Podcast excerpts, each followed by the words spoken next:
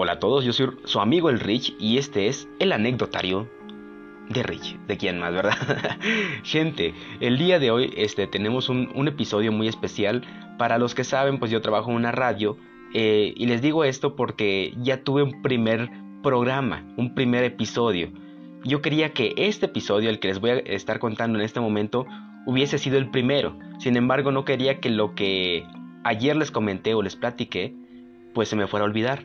Por eso hice eh, un podcast primero que este. Pero este, tómenlo como el primero, ¿ok?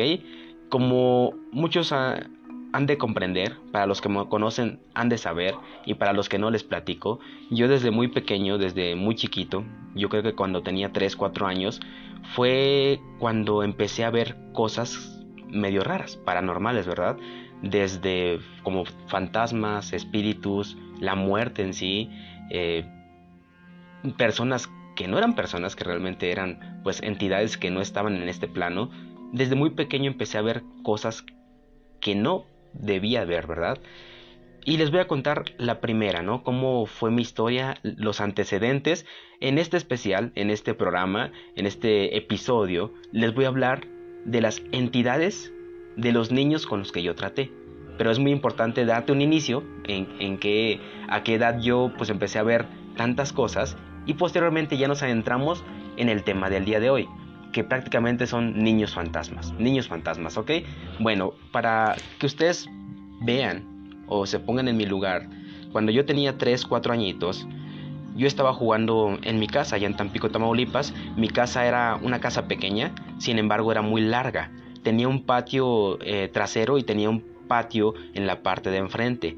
Eh, yo estaba jugando fútbol, eran las 10, 11 de la noche, me acuerdo perfectamente.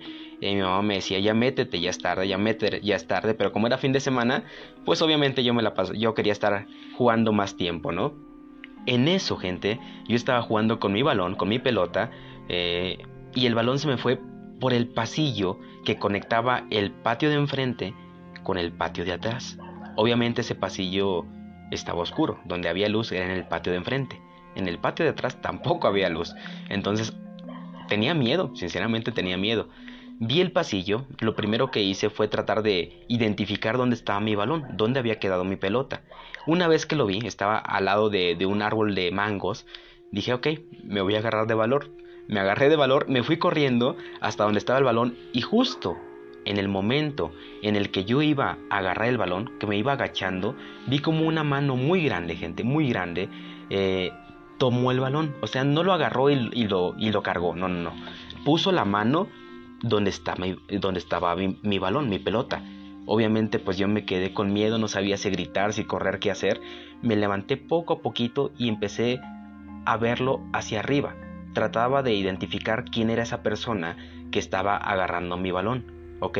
Entonces cuando, cuando yo me levanto, esa sombra también se levanta. Sin mentirles, yo creo que a lo mejor medía como dos metros y medio, tirándole a los tres metros. Era una, era una sombra muy, muy grande. Obviamente en cuanto yo vi la sombra y no, no reconocí ningún rostro, eh, lo primero que hice fue correr hacia donde estaba la luz, hacia el patio. Mi mamá me dijo, me acuerdo, eh, Ricardo, ya por favor, métete, métete a la casa que ya es tarde. Eh, en ese momento yo volteé, pues para decirle a mi mamá, sí, ya voy para allá, pero al momento de regresar mi cara de frente para ver a la sombra, ya no estaba. Y oh sorpresa, gente, el balón venía justo hacia mí lentamente, como si me lo hubiera aventado despacito. ¿Sí? Esto, esa fue la primera eh, que yo me acuerdo, ¿verdad? Esa fue la primera vez que yo vi algo paranormal, ¿sí? Algo que no sabía si era real, no era real, que estaba pasando. Obviamente yo le trataba de, eh, conforme fue pasando el tiempo, fui viendo más cosas. Eh, y yo trataba de, platicarle a mi mamá, ¿no? De platicarle a mis tías. Pero obviamente, eh, pues te tiran como un niño fantasioso, ¿no? Porque ¿cómo llegas con tu mamá? Oye, ma, pues veo gente muerta. Ah, Chucky me habla. E, es muy complicado, ¿no? Obviamente, pues, eh, ah, pues es un niño, ¿no? Su imaginación es muy alta. Pero lo bueno, no bueno, no lo bueno, pero lo que les quiero llegar a, decir es que conforme fue pasando el tiempo, mi mamá se dio cuenta que realmente lo que yo veía, que realmente lo que yo sentía, lo que yo le platicaba, era verdad. ¿Por qué? Porque vivimos cosas juntos y vimos cosas juntos. Bueno, les platico. Después de eso, yo tenía un amigo imaginario. Quiero pensar que era un amigo imaginario y que no era un fantasma. Eh, este amigo imaginario se llamaba Manuel. Es más, este, me acuerdo perfectamente del nombre, Manuel. Eh, yo jugaba con él canicas. Mi mamá pensaba que era, pues sí, un, pues un amigo imaginario, ¿no? Pues, de mi imaginación. Eh, como estaba muy pequeño y como yo siempre he sido muy reservado, o siempre fui muy reservado en la escuela, en la primaria, pues decía, ¿sabes qué? Pues el niño pues no tiene amigos, eh, ve a los niños con amigos y él tiene su propio amigo que se llama Manuel. Él lo creó, ¿no? Y yo me acuerdo que siempre que mi mamá hacía de comer, si hacía gorditas, ¿no? O migadas, yo le decía a mi mamá, dame una a mí y otra a Manuel, por favor. Eh, cuando nos servía agua o refresco, sírveme a mí y a Manuel, por favor.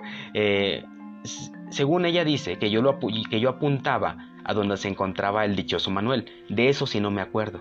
Pero ella me dice que yo yo apuntaba a donde él se encontraba. Ok. Con él yo jugaba, me acuerdo perfectamente que jugaba canicas.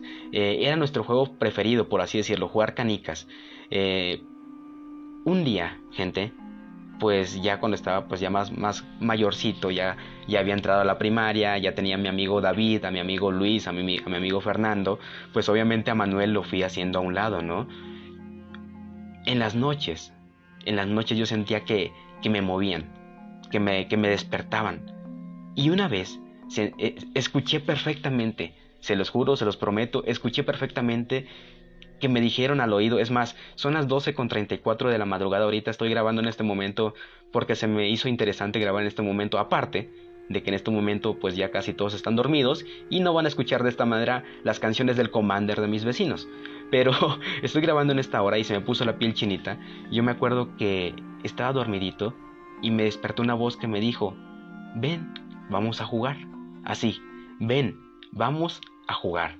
Y yo en mi mente dije, este es Manuel, pero no hice caso, tenía miedo. Lo que hice fue obviamente no hacer caso y taparme, ¿no? Taparme de pies a cabeza con el cobertor. No tardando, yo tenía una cajita de canicas. Se abrió la cajita de canicas, no sé cómo, no me pregunten cómo porque no sé, y fue cayendo una canica tras otra. Tin,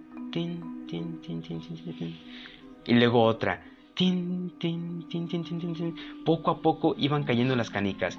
Yo me hacía el dormido, gente, pero yo estaba escuchando. Mi mamá se levantó y pensó que yo estaba jugando canicas a altas horas de la noche, pero no, no estaba jugando yo. Era Manuel, que siempre, es más, hubo por, duró como un, un año, sin mentir, yo creo que un año o un poquito más, en el que yo ya no, pues obviamente ya estaba en la escuela, ya tenía amigos nuevos, ¿no? Por así decirlo.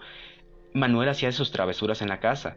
Jugaba con las, con las canicas, me escondía mis cosas, a mi mamá también. Era algo, una entidad muy fuerte.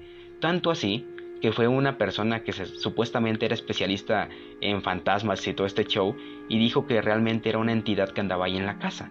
Bueno, pasó lo de Manuel, pero es algo que me marcó completamente. Posteriormente, el día, recuerden que el día de hoy, en la noche de hoy, el, el tema es niños fantasmas. Por eso me estoy brincando a lo mejor de los 4 años a los 7 y de los 7 ahorita nos vamos a brincar a los 14, ¿ok? Bueno, yo a los 14 me cambié de Tampico, Tamaulipas, me fui a Martínez de la Torre Veracruz. Estuve viviendo allá en una casa de dos pisos. Eh, ya de antemano yo ya había visto muchas, muchas cosas. Yo ya había tratado de aprender cómo lidiar con las cosas que yo veía, con las cosas que yo oía y con lo que yo sentía. Pero me acuerdo perfectamente cuando llegamos a la casa donde íbamos a vivir, era una casa de dos pisos, se sentía una, una energía muy, muy fuerte. ¿sí? Así se los voy a decir, era una energía muy pesada. Y yo le dije a mi mamá cuando entramos, aquí en esta casa hay algo que no me gusta. Y me dijo, no te preocupes, vamos a saumerear y vamos a poner agua bendita. Sí, siempre es más, mi mamá siempre ha tenido agua bendita, creo que hasta la fecha, no sé, pero siempre tenía agua bendita. Y pues sí, y echamos agua bendita, por un tiempo todo calmado. Yo creo que viví en esa casa tranquilo uno o dos meses. Eh, y posteriormente se fue la luz, una vez se fue la luz, no en nuestra casa, no, no, se fue la luz en toda la colonia, o sea, no, era de que ah, nada más en nuestra casa, no, se fue la luz en toda la colonia. Nada más déjenme acomodo, ¿ok? Entonces, raza, Eh, pues me dijo mi mamá, baja y ahí en la alacena hay dos veladoras. Por favor, este, las traes y las prendemos porque pues está muy oscuro y no vaya a llegar ahí pues algún ladrón, ¿no? Que quiera pasarse o brincarse de una casa a otra. Y le dije, mamá, sí, yo no había visto nada en esa casa, obviamente bajé tranquilo de la vida. Y le grité a mi mamá, ma, por favor, está muy oscuro y el baño está acá abajo. Eh, ¿Puedo dejar una veladora prendida acá abajo y la otra me la llevo allá arriba? Y me dice, sí. Entonces yo prendí la veladora allá abajo, donde estaba la alacena, ahí cerca del baño, por si me daban ganas de ir al baño en la noche. Y este. Y, cuando me di la vuelta, que ya había prendido en la veladora, la veladora empezó a temblar, a temblar, gente. Es más, ahorita voy a mover eh, una taza, pero así más o menos se escuchaba. Se movía la veladora de un lado a otro y no había aire. Era una veladora de esas de vidrio pesada. Gente, no había manera en que esa veladora se moviera. Ok, le dije a mi mamá, mamá, la veladora se está moviendo. Y me dice, ¿cómo que se está moviendo? Y le, me le, digo, sí, mira, ven, o sea, yo la, la agarraba la veladora, la paraba, o sea, la, ponía tranquila y la veladora se seguía moviendo. Mi mamá pues vio y dijo, sabe, pues no sé, hay que hacer oración. Y me acuerdo que rezamos un ratito y la veladora se calmó. Mi mamá se adelantó, se subió con la otra veladora. Yo me quedé viendo, porque a mí me gustaba, pues, ok, pues si ya sabía que yo veía cosas, quería ver qué había, ¿no? Eh, yo me quedé viendo la veladora a ver si se movía. Unos dos, tres minutos no pasó nada. Y decidí pues ya irme a mi, a mi cama, ¿no? Ya para dormirme. Dije, no, pues ya no vi nada. Voy subiendo las escaleras y se escucha la voz de una niña. Una niña. Y yo, es más, se me están poniendo otra vez las manos así todas de piel de gallina, porque escucho la voz todavía. La voz de una niña gritando como de alegría, como jugando y sonriendo. Y yo no dije nada. Subí los escalones y en cuanto subí a, la mitad de los escalones, a la mitad de la escalera, vi como la sombra de esa niña iba bajando las escaleras. Y no solo eso, no solo eso, la sombra me empujó, me empujó. O sea, era, era una sombra, una, una energía tan fuerte, era algo tan fuerte, gente, que la sombra de la niña que iba pasando, yo la vi de frente y no solamente me traspasó, no, no, no, no, me empujó, o sea, era como un cuerpo físico. Si no hubiera sido porque me agarré del barandal de, de las escaleras, yo me hubiera caído. En cuanto yo, pues vi a la niña, me subí y le dije, mamá, ¿sí escuchaste? Y me dice, ¿qué? Digo, si escuchaste la, la, niña que, que, estaba riéndose, que, estaba, que parecía que iba corriendo. Ella no lo escuchó, solamente yo. Y me dice, no, pero hablando de eso, y fíjense, eh, qué, qué, buen momento se le ocurrió a mi mamá para hablar del tema, justo en la noche que no había luz, ¿no? me dijo, pero ya que hablaste de eso, pues quiero decirte algo, eh, Ricardo, ¿no has visto nada? Le digo, no, ¿o de qué? O de, si me estás hablando de cosas paranormales, pues es lo primero que veo aquí en esta casa me dice, lo que pasa que a veces cuando voy en el baño, cuando voy al baño, en las escaleras, yo veo que alguien se asoma. Y luego cuando yo volteo, se agacha. Y se ve como que es una mujer, porque se ve como su cabellito largo. Y pues yo me acuerdo, me recordé en ese momento de que acababa de ver a la niña y efectivamente era de cabello largo. Le digo, no, pues nada más tratando de ser tranquilo, ¿no? Sereno. ¿Por qué? Porque si entramos en pánico, pues obviamente no nos iba a ir bien, ¿no? Y más porque era una noche en la que no había luz. Eh, nada más nos acompañaba una veladora. Y le digo, no, la verdad, no. Eh, pero sí me dice, siempre que voy al baño, de las escaleras yo veo que alguien me está viendo. Pasó. Esa misma noche, gente, yo me quedé dormido. No les voy a mentir de que me, que me fui valiente y me dormí solo. No, eh, me dormí en el mismo cuarto con mi mamá, eh, obviamente pues ella en su cama, yo en mi cama, eh, porque su pareja pues en ese entonces pues estaba de viaje. Yo ahí estaba, pues me dormí y soñé, clarito soñé, que esa niña me decía, ven. Y yo que yo me iba con la niña, le digo, ¿a dónde? Me dice, vente, aquí a las escaleras. Y yo seguía a la niña, una niña güerita muy bonita. y me dice, mira, ahí en esa esquina y yo le digo, ¿en esa esquina qué? Me dice, ahí me morí. Así me lo dijo, gente. Así me lo dije. Es más, fíjate, otra vez me dieron escalofríos nada más de, recordar. Me dijo, ahí me morí. Y al día siguiente, al despertar, le dije a mi mamá, oye, ma, ¿le podrías preguntar a la señora que renta la casa si aquí murió alguien, por favor? Porque ya le conté mi sueño, ¿no? Me dice, ¿tú crees? Le digo, sí. ¿Por qué? Porque el día de ayer que yo bajé, que estaba ahí en el baño, que puse la veladora, yo me quedé un rato, quería ver algo, no vi nada. Cuando subí las escaleras es cuando escuché la voz de la niña, la risa de la niña, me empujó y en la noche pues me dijo que ahí murió, en esa esquina. Ok. Pasó un día, pasó dos días, no habíamos visto a la, señora de la renta. Y ya luego mi mamá pues dio con la señora porque fue, fue a cobrar, nada más para eso se presentaba la señora. Eh, y le preguntó a mi mamá, oiga señora, quiero hacer una pregunta no le dijo que yo soñé, porque pues obviamente no, sería algo absurdo, ¿no? Eh, le dijo lo que pasa, que me dijeron que en esta casa murió una niña. Eh, yo no tengo ningún problema, hasta ahorita no hemos visto nada, le dijo mi mamá, pero sí me gustaría que, pues si murió alguna niña, pues, pues saberlo, ¿no? saberlo de usted, que, porque muchos me dicen que aquí murió alguien, pero pues usted nunca me dijo nada. Y ya la, la dueña se puso nerviosa y pues le confesó a mi mamá que sí, que en esa casa Anteriormente vivía una mujer que se dedicaba a la prostitución, ¿sí? Esta mujer pues tenía una niña como de 4 o 5 años, pero un día a la señora se le ocurrió, a la señora, a la mamá de la niña se le ocurrió no llegar en toda la noche, no llegar en dos días, no llegar en tres días, ¿sí? ¿Qué pasó? Que la señora tenía amarrada a su hija como en un corralito. Imagínense gente, sin comida, sin agua, amarrada y con las cadenas eh, pellizcándole los tobillos, la niña murió. La niña murió. Cuando llegó la mamá, eh, vio el cuerpo y lo que fue, eh, lo que hizo fue huir. Sin embargo, obviamente el cuerpo pues empezó a oler feo. La gente se dio cuenta de que la niña estaba muerta, hicieron el reporte a las autoridades y dieron con la mujer y la mujer yo creo que hasta ahorita está en la cárcel, ¿verdad? Eh, pero sí, efectivamente, en el mismo lugar que yo soñé, que la niña me dijo, ahí morí, fue en ese mismo lugar donde la niña había muerto. Me acuerdo que posteriormente fue un padre a, pues sí, a tratar de que las energías negativas se fueran y pues también a tratar de que el espíritu de la niña, si es que era el espíritu de la niña, porque a lo mejor era un demonio, er, era lo que después nos dijo, pues se fuera, ¿no? Si era el espíritu, pues que encontrara luz. Y si no era un espíritu de la niña, si era un demonio una entidad negativa, pues en este caso, pues alejarlo de la casa, ¿va? Bueno, en esa casa posteriormente pasaron meses y, yo no veía nada.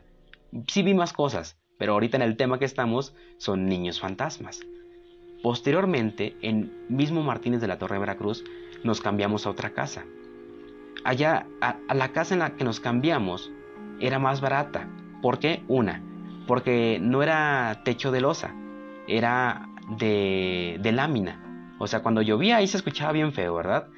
Y otra, eh, el baño pues no era baño pues bien. O sea, sí, era un, sí servía el baño, pero tenías que echarle agua así de, de botes, ¿no? Y otra, y para mí lo más escalofriante es que en esa casa había un pozo, que era una ventaja porque cuando no había agua sacábamos agua del pozo. Pero sinceramente ese pozo daba miedo, gente. Bueno, les comento. Llegamos a esa casa, nos instalamos, vimos muchas cosas raras en esa casa, demasiadas que ya en su momento les platicaré eh, de las cosas que viví y no solamente yo, sino que también mi mamá, la pareja de mi mamá. Estaba muy difícil la situación, estaba maldito ese lugar, no sé. Bueno, yo me acuerdo de igual manera, como en mi casa de Tampico, había un, patio de enfrente, pero que era muy pequeño, y un patio trasero, pero ese era muy grande. Incluso había un guayabo, ¿sí? Ahí, estaba el guayabo, estaba al lado de mi cuarto. Mi cuarto estaba en la parte de atrás, lo cual era feo porque en la parte de atrás estaba muy oscuro, eh, sí tenía luz, pero en, todavía estaba el patio y enseguida del patio había una casa que duró mucho tiempo abandonada que posteriormente esa casa fue rentada por nahuales, pero esa historia se las contaré posteriormente, ¿ok? Entonces, este, estaba muy oscuro mi cuarto, ¿no? Pues obviamente tuve que poner un foco que alumbrara mucho dentro de mi cuarto y un foco que alumbrara bastante afuera de mi cuarto, ¿verdad? Me acuerdo que a mí, sinceramente, hasta la fecha no me gusta dormirme con alguna luz prendida, no puedo. Entonces ya cuando me estaba muriendo de sueño, apagaba la luz de afuera, obviamente también apagaba la luz de adentro. Me acuerdo que yo estaba casi dormido, gente, y me tocaron, me tocaron el vidrio de la puerta, de la ventanita de la puerta. Me tocaron el vidrio perfectamente, escuché cómo lo tocaron. Y volteé. Nada, no había nada. Ok, intenté dormir otra vez y otra vez escuché que estaban tocando el vidrio de la puerta. Volteé. No había nada. Por tercera vez, gente, estaban tocando el vidrio de la puerta. Volteé. Me acomodé y me dijeron, hola. Obviamente, pegué un brinco, porque Lola estaba, lo escuché como si me lo hubieran susurrado al oído. Me dijeron, hola, una voz tierna de una niña, pero escalofriante. Imagínate que tú estás a altas horas de la noche y que escuches una voz de una niña que te diga, hola. Obviamente si tienes niños, pues es mi niña, ¿no? De 20 años. pero no, no era, no era mi caso. Obviamente pues me levanté, fui con la pareja de mi mamá, eh, fui con mi mamá le dije, oye, ¿sabes qué? Ya empecé a ver, empecé a ver cosas aquí ya raras. Ya no solamente empecé a ver, sino que también escuché y me acaban de hablar. Y me dicen, ¿qué, qué, qué te dijeron? Y ya le dije, no, pues simplemente me estaban tocando la ventana, volteé para ver si había alguien. Una, dos, tres veces no era nadie. Cuando me quise acomodar, me dijeron, hola. Y era una voz de una niña. Ok, pasó esa vez. Hicimos lo mismo. Llamamos a una persona que bendijera el lugar, que ahuyentara a los espíritus, eh, llevaron agua bendita, pero eso no funcionó, no funcionó para nada. Me acostumbré, llegó un punto, gente, llegó un punto en el que me acostumbré a escuchar lamentos, gritos, saludos de esa niña. Yo ya la escuchaba y la ignoraba. ¿Por qué? Porque ya sabía que había una entidad y que obviamente no tenía que prestarle atención, porque si no me iba a estar molestando y molestando. Una vez, no les miento, una vez era tanta la insistencia de esa niña, de ese, de ese espíritu, que no me dejaba dormir, me, eh, se sentaba en la cama, obviamente cuando se sientan en la cama ya ves que se, siente como que se sume en la cama, se sentaba, me, descobijaba, eh, me susurraba, se sentía como, como que suspiraba en mi cuello y me levanté y dije, ya estuvo bueno, ya déjame en paz. Ya, ya, lárgate, ya tú no perteneces a este plano, lárgate. Me enojé, le grité y mi mamá pues fue a mi cuarto y me dijo, oye, pues ¿qué traes? Le digo, es que ya me hartó, no me deja dormir, no me deja hacer nada, me está, se sienta al lado, me está susurrando, me está soplando en el oído, ya me harté, ya no lo soporto, o sea, así se los digo y, se los digo en serio. Entonces me acuerdo que una vez ya había pasado eso de que me había peleado con esa cosa, con ese espíritu, eh, lo mismo me empezaron otra vez, después de un tiempo de no haber escuchado nada, de no ver nada, me tocaron otra vez el vidrio de mi puerta. Pero yo ya sabía que era la niña. dije, ah, otra vez, no, ya no caigo. Una vez más. Tocaron. Dije, no, no caigo. Y es más, yo ya estaba preparado para el momento en que la niña me dijera, hola, ya estaba preparado, raza, ya estaba, yo ya estaba listo para el momento que me dijera hola, yo voltear y volverle a gritar como le había gritado. Que era lo que le podía hacer, nada más gritarle, ¿no? Nada más gritarle. Pero no, no apareció, no escuché su voz. Vi su cara que estaba enfrente de mí. Vi su cara, no había cuerpo, vi su cara de la niña Así como cuando los niños salen a correr que regresan llenos de polvo, de tierra, de lodo, todos greñudos, vi la cara de la niña. Se me quedó viendo y yo esperaba que me hablara, que dijera algo. No dijo nada, desapareció. No pude dormir. Esa vez no, fui a decirle a mi mamá, no fui a decirle a la pareja de mi mamá, nada. Me quedé pálido. Es más, hasta ahorita yo creo que estoy pálido de, recordar nada más. Pasó. Duró un tiempo otra vez, una dos semanas que no supe nada de ella. Eh, mi mamá volvió a contratar a alguien que echara agua bendita. Se nos había olvidado echarle agua bendita al pozo. Se nos había olvidado. Y también eh, pues a las esquinas del, del, patio de la casa. Se nos había olvidado. Solamente echamos agua bendita en la parte de adentro. Ok, contratamos a alguien, mi mamá pues ya echó agua bendita y teníamos una hamaca en el, par, en el patio trasero. Sino que mi mamá me dijo, Ricardo, voy a estar en la hamaca, por si ocupas algo, acá estoy. Ah, y me voy a ver, voy a ver si descanso un ratito. Hacía mucho calor, ¿ok? Entonces mi mamá se puso en la hamaca y me cuenta, me dijo que ella estaba tranquila, estaba tranquila y de repente sintió una mano chiquita que la estaba asfixiando. Ella quería moverse de un lado a otro, pero la mano chiquita era tan pesada que mi mamá no se podía mover.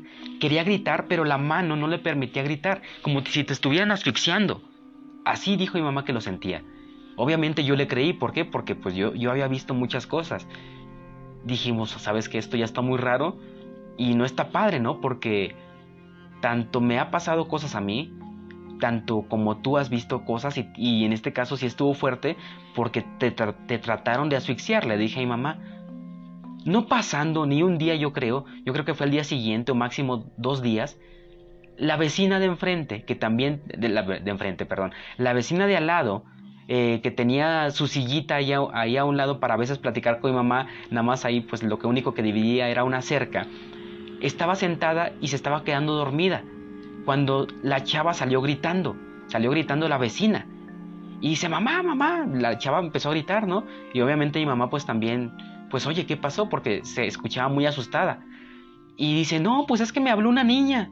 Me dice, ¿cómo que una niña? Le dijo la mamá de la vecina, ¿no? ¿Cómo que una, cómo que una niña? Sí, una niña me dijo hola. Al oído, ma, me dijo hola. Yo quería gritarte, pero no podía. Sentía que su manita me tenía agarrada de la garganta.